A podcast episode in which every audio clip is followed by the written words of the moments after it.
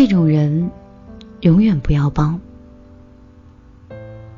我的朋友在家扫地，他幼儿园的外甥跑过来说：“小姨，我帮你扫地吧。”我朋友高高兴兴的就把扫帚交给了外甥，打算看他大干一场。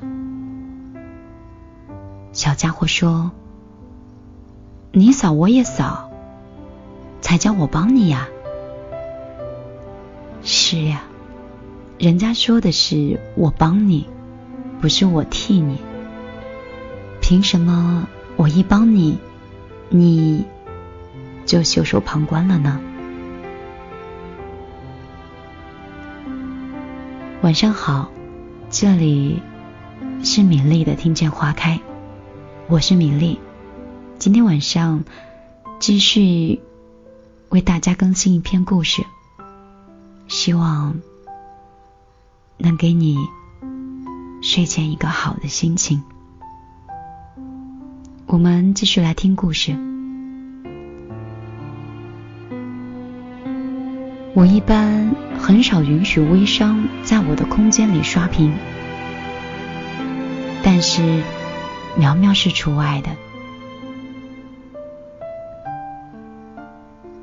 其实苗苗是一个挺有趣的小姑娘，能把枯燥的销售的工作做的是有滋有味，所以我经常会关注到苗苗的更新，有时候还能互动一下。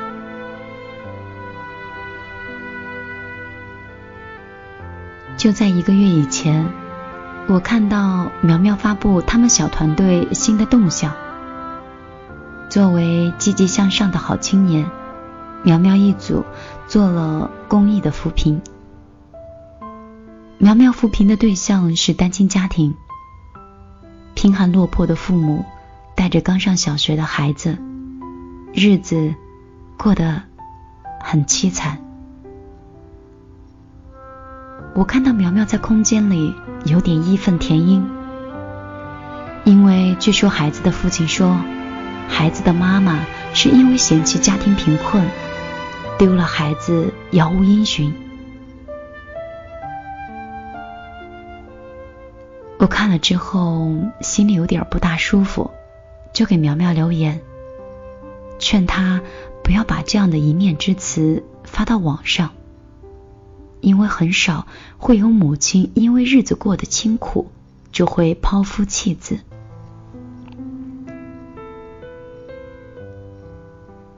这其中的缘由，外人哪能听几句话就草草做了结论呢？而孩子的父亲这样一股脑的把所有的脏水都泼给母亲，对年幼的孩子也没有什么好处。苗苗没有回我的留言，我也就把这件事儿给淡忘了。过了有一个月，苗苗发信息问我：“姐，你还记得那个单亲家庭的父亲吗？”我说：“记得。”怎么了？苗苗说：“你说的太对了，那个做父亲的很有问题。”我们对他扶贫了一个多月，不管安排怎么样的工作给他，他都能挑出来一大堆的毛病。前前后后帮他找了不下十份的工作，工资里还都给他做了额外的补贴。但是每一份的工作他都做不到两天。哎呀，真的感觉好累啊！如果把那些工作都替他做了，我也不会这么累的。换了，如果我是他老婆，我也早跑了。苗苗这下明白了，并不是每个人都是拉他一把就好，有些人你拉他，他连手都懒得伸出来。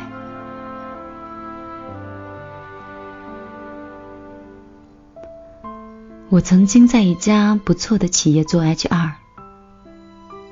有一天，朋友找我，说想让我安排一个熟人进公司。我看了看那个熟人的简历，阿倩是一个年轻的妈妈，为了孩子当了五年的家庭主妇。现在孩子大了，想重新回职，但是她既不是名校毕业，也没有足够丰富的工作经验。我本能的拒绝了，但是朋友却很固执，还拿职场性别歧视来给我施压，这一下子就戳到了我的痛处。关于许多女性人才因为家庭而被埋没的现象，我一直都是愤愤不平，所以在情绪上也就被朋友钻了空子，当时也不知道是怎么了，就答应了下来。很快，我根据阿倩的专业安排了相应的岗位给她。薪资虽然不是很高，但是踏实做下来的话，还是比较有前途。工作的第一个星期，阿倩就迟到了两次。考虑到她是刚刚回到职场，可能不太适应，而且家里的孩子又小，难免分心。我。也就没有说什么。但是在后来的日子里，阿倩的迟到是越来越频繁。有时候我们都快开完会了，她才推门溜进来，对会议的影响很是不好。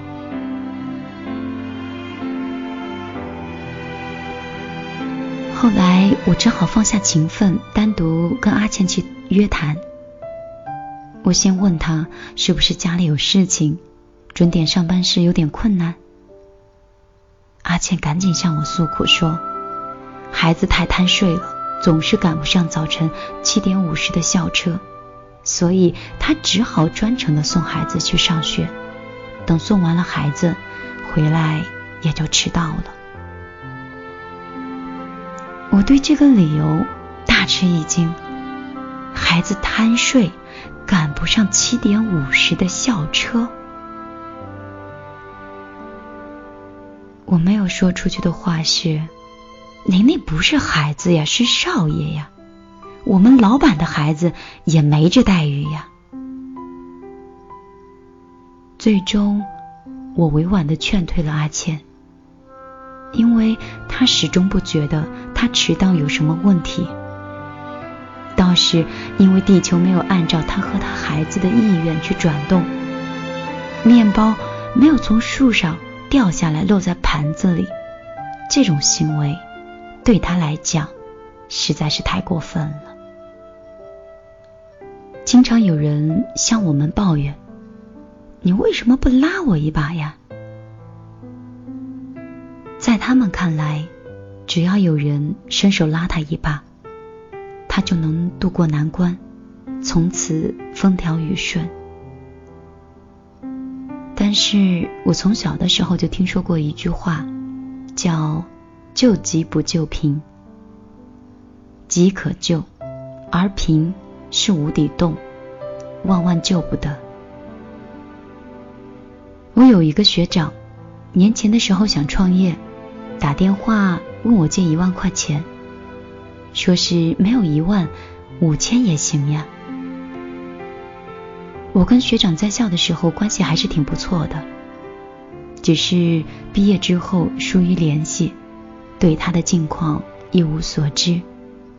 我有一点犹豫的说：“我先跟家人商量一下。”我妈一听，立马说不行。我妈说：“一个毕业好几年的小伙子，连五千块钱都能借到学妹这儿来，有什么资格创业呀？”于是，我拒绝了学长的求助。他叹了一口气说：“世态炎凉。”然后就把电话挂了。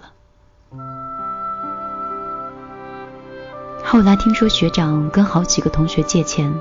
没有借到多少，他自己去办了抵押贷款，赔的是血本无归。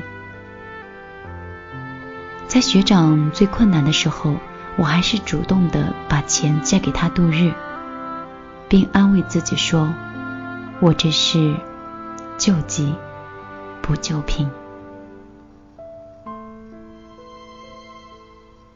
其实，在我内心的最深处，我认为，除了天灾人祸，哪有真正的急呢？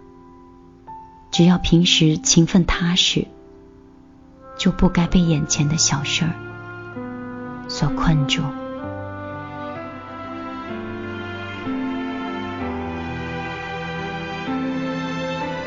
那些喜欢说世态炎凉的人，通常都会有一个很奇怪的论调。他们心里会这样觉得：“哎呦，看你那小气的样子，亏我一直把你当哥们儿。我要有一百万，我绝对能分你五百万。当然，前提他从来没有过一百万，也不懂得赚取一百万的艰辛。他想象中的一百万，就好像是大风刮来的一样。嘿，哥们儿。”我要是捡到一百万，我也愿意分给你五十万。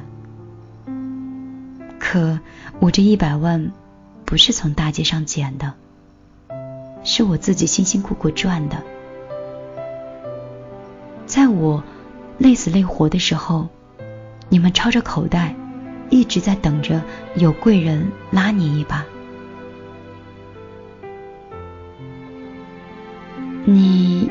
像笑话里的那个流浪荒岛的人一样，等第一艘船来了，你没有上船，而是说：“上帝会来救我的。”第二艘船来了，第三艘船来了，你都没有上船，依然是等着上帝来救你。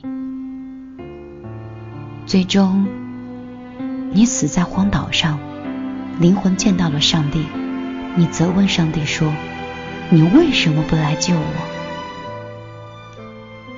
上帝说：“派了三艘船去救你呀。”其实故事告诉我们，如果你不能表现出求生的意志和要过好生活的意志，连专程来救你的人都无可奈何。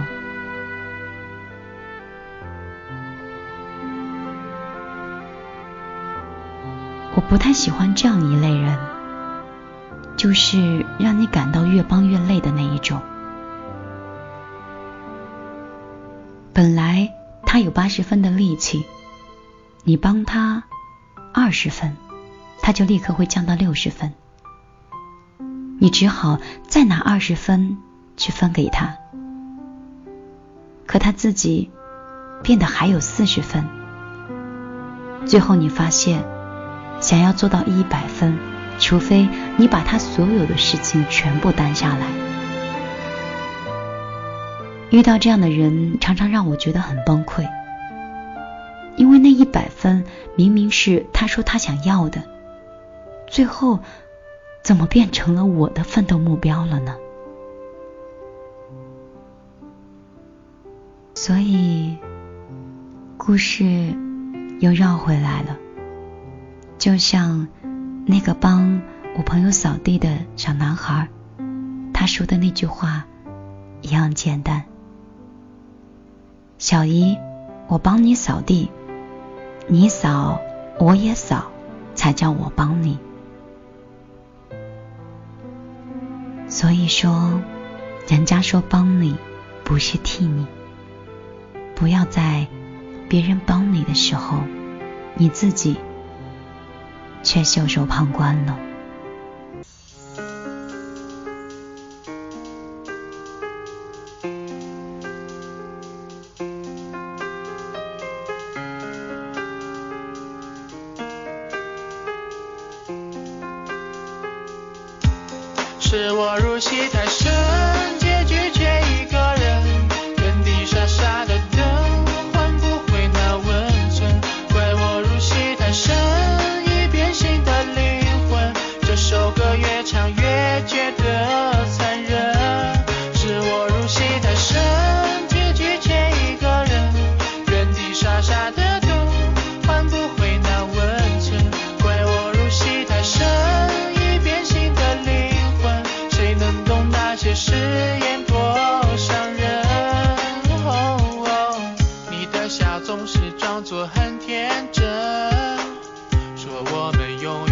ukweli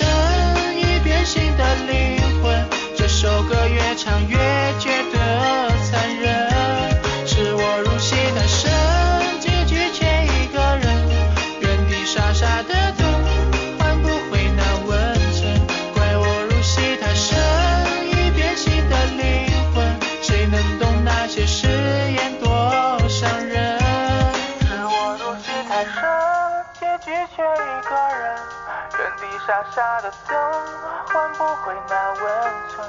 怪我入戏太深，已变心的灵魂，这首歌越唱越觉得残忍。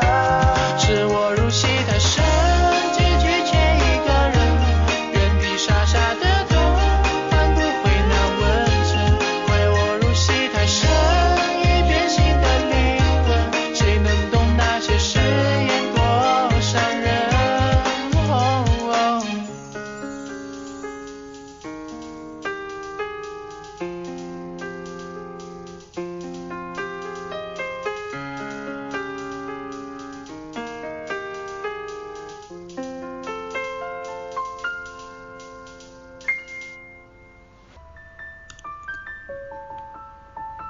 一首歌曲之后，再次回到米粒的听见花开。希望今天晚上送上的音乐和故事，能够让你有一个好梦。那又到了跟你说晚安的时间了。如果你想找到故事的原文，欢迎你通过手机的微信搜索公众账号“米粒的后花园”。在那里，节目将第一时间更新。除此以外，在那里有一个心情和心情的切入口，你可以在那里说出你的心情。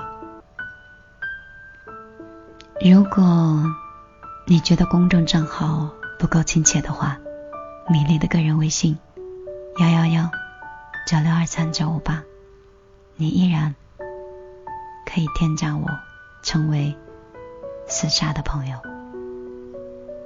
好了，今天晚上要跟你说晚安喽，好梦。